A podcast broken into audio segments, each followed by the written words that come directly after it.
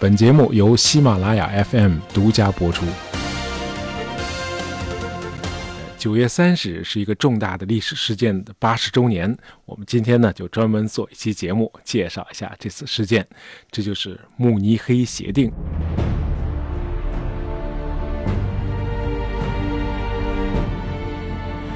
在我们的历史课本里，一般不叙述这个协定的产生过程啊，更多的是谈它的意义。其实这个过程非常的跌宕起伏，很有戏剧性啊，非常适合拍成电影。好，我们来讲一下这个故事。呃，亨德森是一位出色的英国外交官，也是位快乐的单身汉。他终生未婚，但是绯闻不断。在土耳其、法国、南斯拉夫和阿根廷当了几任大使之后，一九三七年五月，他当上了英国驻德大使。那么到任后才一周，这位新大使亨德森就把他的下属们都叫到自己的办公室，指着窗外的菩提树下大街说：“我们虽然就在柏林的市中心，可我怎么觉得压根就没有什么英国大使馆啊？你们问问街上的德国人，他们知道柏林有个英国大使馆吗？”哎，这大使先生这么问大伙儿是什么意思呢？原来他的前任菲利普斯大使极端的厌恶纳粹。一九三三年，希特勒的纳粹党在德国上台后，英国大使馆与德国政府的关系就降到了冰点。哎，英国外交大臣艾登也支持菲利普斯大使与纳粹政权保持一种冷淡的、有距离的关系。哎，以至于时间一长，这个德国外交部新来的雇员都搞不清楚英国使馆在哪儿。等到了一九三七年，英国政府首脑换人了啊，鲍德温首相提前退休，六十八岁的老绅士张伯伦当上了英国首相。这个张伯伦首相一上台，就决定彻底改善与德国和意大利这两个法西斯国家的关系。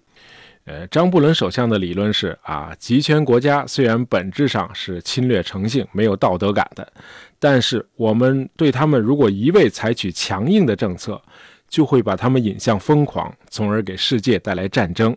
相反，如果对他们和风细雨，多给好处，多安抚啊，反而能让他们有所收敛，最终成为国际大家庭中的一员。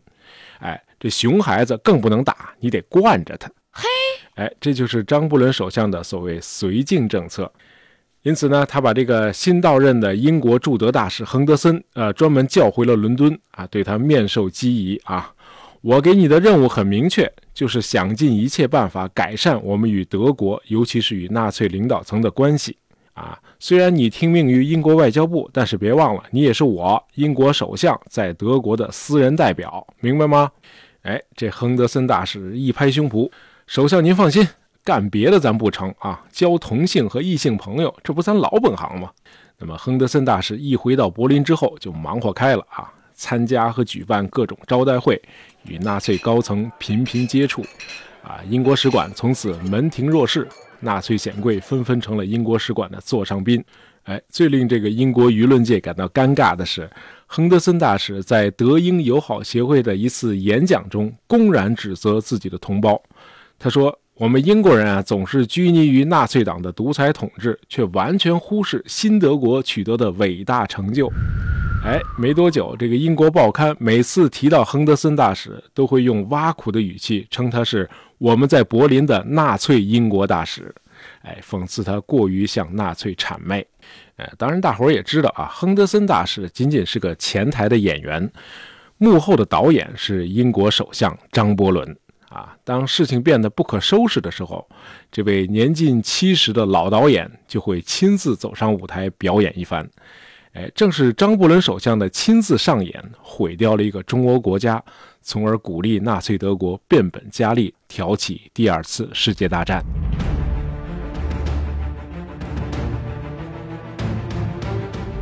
呃，一切都是从一九三八年的五月开始的。呃，纳粹德国刚刚吞并了奥地利之后，希特勒就对手下人说：“啊，现在得讨论绿色方案了。”呃，什么是绿色方案？啊，就是灭掉德国的另一个邻国捷克斯洛伐克。啊，我们简单介绍一下这个国家啊。呃，一九一八年一战结束后，奥匈帝国被肢解成三块，那么其中一部分就成立了捷克斯洛伐克共和国。你别看这国家不大啊，它可是继承了奥匈帝国雄厚的工业基础。啊，在当时是世界第八工业强国，也是世界上为数不多的几个武器出口国。哎，抗战期间，中国军队使用的大量轻武器啊，都来自捷克啊。你比如电影里看到那个八路军用的这个 ZB 二十六轻机枪啊，那就是捷克的。哎，这国家不弱，因此一般认为，这个希特勒要想灭掉捷克啊，他得出身汉。呃，但是捷克呢，也有一个问题，就是多民族，啊，其中包括讲德语的苏台德日耳曼族人。这个苏台德不是一块地区啊，它是三部分地区的总称。呃，在这个国家的北部、西部和南部呈条状分布啊，几乎把整个捷克斯洛伐克给围起来了。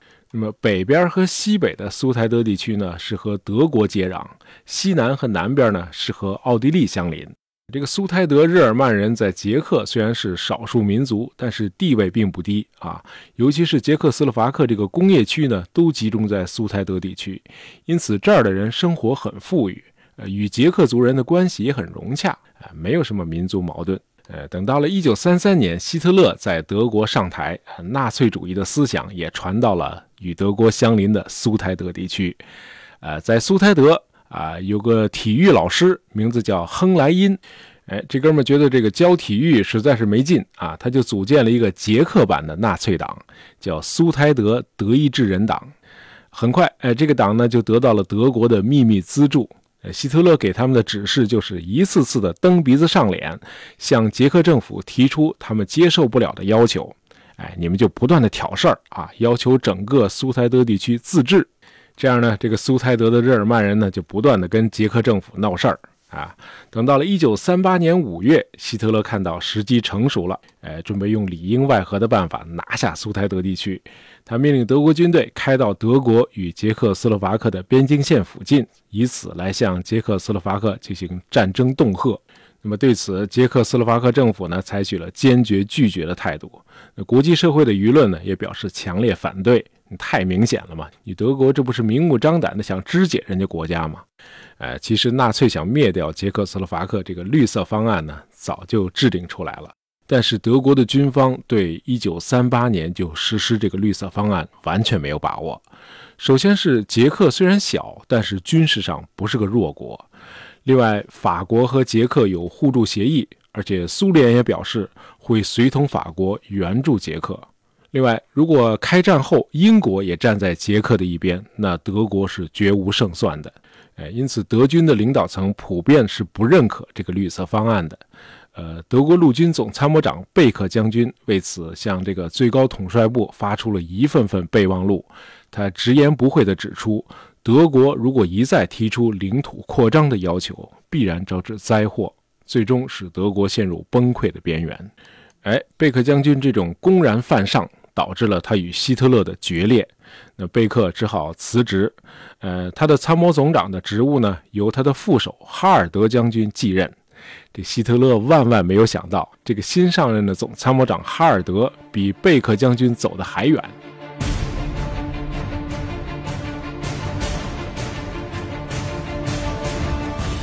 九月初，哈尔德和另外的六名将军开始策划发动政变，他们计划逮捕希特勒，让德国摆脱这个疯子。那么，几位将军还把政变的企图告诉了德国陆军总司令布劳希奇将军。呃布劳希奇居然也认可了这几位将军的密谋。那么，这个计划是在希特勒九月十四日从他的度假地贝希特斯加登回到柏林的当天晚上把他抓起来。为此呢，他们专门把德军的第三装甲师部署在柏林的南郊。结果就在那天的下午，密谋的将军们得到消息，说英国首相张伯伦次日要来德国与希特勒会晤。英国首相准备尽最大的可能满足希特勒对苏台德地区的要求。哎，德英两国要共同为世界和平做出贡献。这密谋政变的这些将军们一听，全傻了，那就只能延缓行动了。因为在欧洲能够和德国棋逢对手的，也就是英国了。现在英国首相一副投降的姿态跑来见希特勒，那你还搞什么政变呀？呃，九月十五日，天还没亮啊，时年六十九岁的张伯伦首相就出发了。呃，这是这位守旧的老绅士生平第一次坐飞机。在慕尼黑一下飞机，他就转乘火车直奔贝希特斯加登，然后再坐汽车上山。等到达这个希特勒的山顶别墅 b a c k h o f 的山脚下的时候，天都快黑了。这老爷子在路上折腾了整整一天。这希特勒根本就没有去火车站迎接，哎，他甚至都没有从山顶别墅的台阶上走下来。哎，他一直站在山上，看着比自己年长二十岁的张伯伦首相气喘吁吁地一阶阶走上台阶。哎，这时候突然下起了雨，整个天都黑下来了。那么，在整个会谈的过程中，希特勒都极其的强硬。他说：“现在要考虑的已经不是苏台德日耳曼人的自治问题了，而是这一地区割让给德国的问题。”张伯伦一想，我不就为这事儿来的吗？那好好啊，容我回去和内阁以及和法国方面呢商量一下，好不好？那么我会在近期内再来一次德国，和你敲定这个事儿。呃，这次呢，我只是希望你做出一个保证啊，就是咱们在下次会谈之前呢，你先不对捷克采取军事行动。希特勒说成，那你们赶紧商量吧。哎，张伯伦一回到伦敦，就忙着说服他的内阁阁员和法国人同意他的投降政策。英法两国呢，很快就商定出一个方案，啊，凡是人口半数以上是日耳曼人的捷克地区，全都割给德国。这你还得跟人捷克解释一下，哎，我们英法两国知道啊，为了和平的事业啊，你们捷克斯洛伐克确实做出了巨大的牺牲，可总得有人牺牲啊。那么到了九月二十二号啊，张伯伦带着这个方案又飞到德国来了。呃，这次会晤的地点呢是在莱茵河边的一个小镇，叫 Bad Godesberg，啊，在一个叫 d r e s e n 的酒店里。啊，这个酒店今天还在营业啊，我很熟悉，因为它离我以前住的地方就隔着两条街。那么这次会谈的一开始，希特勒就给张伯伦泼了一头冷水。呃，那什么，现在呢情况变了啊，咱俩上次谈的那个已经不算数了。那么我现在的要求是，苏台德地区必须立即由德国占领。呃，回头呢，我给你个时间表。这张伯伦首相完全没有想到希特勒会来这手，您您这变得也太快了。哎，这等于是我们这边刚一谈妥，您那边一扭头又涨价了。Oh no！呃，于是张伯伦首相呢就只好暂时退场啊，回到河对岸的国宾馆想对策去了。等到第二天，希特勒拿出了一个备忘录啊，捷克人必须在九月二十六日，也就是两天以后的上午八点开始撤出割让地区，在九月二十八日撤退完毕。这张伯伦一看啊，这不是最后通牒吗？您这是谈判吗？您这是下命令啊！哎，这希特勒的回答和一个流氓没什么区别。谁说这命令啊？这上面不是写着备忘录仨字吗？那么到了这个时候，捷克政府已经承受不了国内的压力，他开始下令全军总动员了。呃，捷克人此刻的设想是啊，一旦真的和德国人打起来，这英法应该不至于毫无廉耻的袖手旁观吧？哎，他们是不知道，这张伯伦首相最怕打仗。哎，他这会儿真的不知道该怎么办了。张伯伦眼看着自己备受屈辱，辛辛苦苦搭建起来的这和平大厦，马上就要轰然倒塌了。他立刻飞回英国商讨对策。那么，在英国国内，以丘吉尔为首的强硬派下院议员实在是看不下去了。哎，他们认为和风细雨对待希特勒啊，他只会变本加厉。那么，英国的海军大臣 Duff Cooper 直言不讳地指出，对希特勒只能以武力相威胁，这是他唯一听得懂的语言。那么，这位海军大臣说服了张伯伦，下令英国海军进入戒备状态。同时，张伯伦首相很不情愿地发表了一份声援捷克的政府公报，提出一旦捷克遭到入侵，英国会同法国和苏联一道援助他。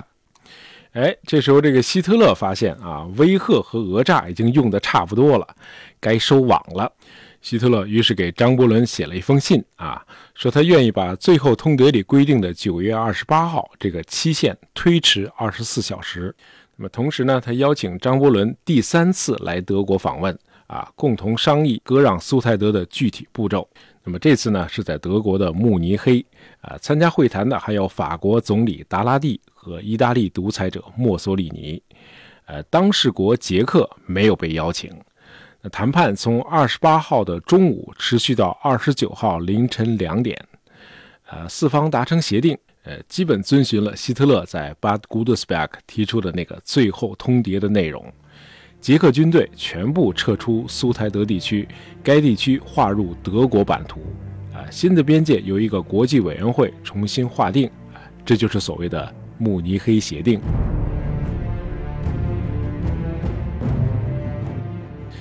那么，这个慕尼黑协定的最大输家，毫无疑问是捷克啊。咱们前面说了，这个苏台德地区绕整个捷克斯洛伐克几乎一圈儿，啊，这面积相当于全国面积的五分之二，而且这个全国的这个主要工业区呢都在苏台德。呃，另外，继德国之后，波兰和匈牙利也像饿狼一样提出民族问题，各自又抢走了一块捷克领土。那么，到了第二年三月，德国又把剩下的捷克也给占了。那么，这个国家真的像希特勒当初设想的那样，在地图上消失了。呃，我个人认为，这个希特勒在这次危机中的最大收获，其实还不是领土，而是德军从起初对他的不信任，转而对他的无条件的效忠。那么，危机开始的时候，德军高层不但反对希特勒的军事冒险，甚至还计划发动政变把他推翻。哎，但是事情的发展证明了希特勒对英法两国的软弱是如此的洞若观火啊！对爆发大战的可能性的判断是何等的高明。那么，从1936年开始，德国先是进军莱茵兰，接着是吞并奥地利，现在又是捷克，每次都是希特勒兵不血刃的完胜。哎，元首实在是料事如神啊！